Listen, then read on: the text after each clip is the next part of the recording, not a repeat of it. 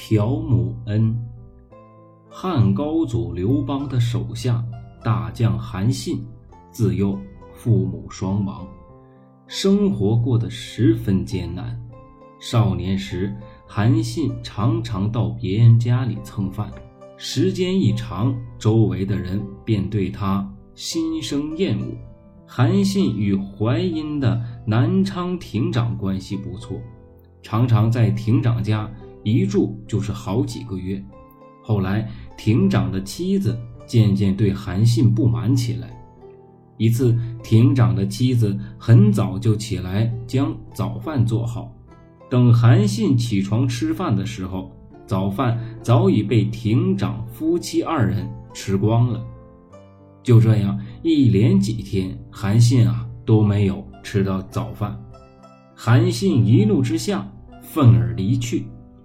韩信找不到可以蹭饭的地方，最后只好到城外的淮水去钓鱼。如果他侥幸能钓到几条鱼，卖掉鱼后还能换几个钱，可以啊吃顿饱饭。如果不幸钓不到鱼，韩信啊就只能饿肚子了。淮水岸边有一群老大娘，他们每天啊。都各自带着饭菜在此啊漂洗思绪。一天啊，其中一位大娘看到韩信饿得没有一点力气，便把自己的饭菜分给了他一点。此后几十天里，这位大娘每天都分食给韩信。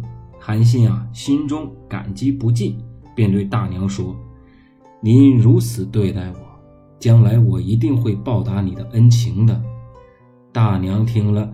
脸色一沉，道：“堂堂男子汉大丈夫，连饭都吃不上了，一点出息都没有。我看你呀，是可怜你才给你口饭吃的，哪想图你的报答呀？”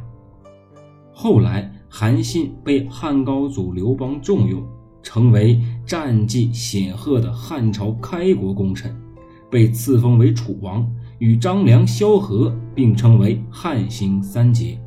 飞黄腾达后的韩信想起当年接济过自己的朴母，便啊派人四处寻找。韩信找到了大娘后，为报当年一饭之恩，送给他一千金作为酬谢。谁知大娘竟然一文都不想要，知恩图报的韩信坚决相赠，大娘推脱不过，才只好接受了。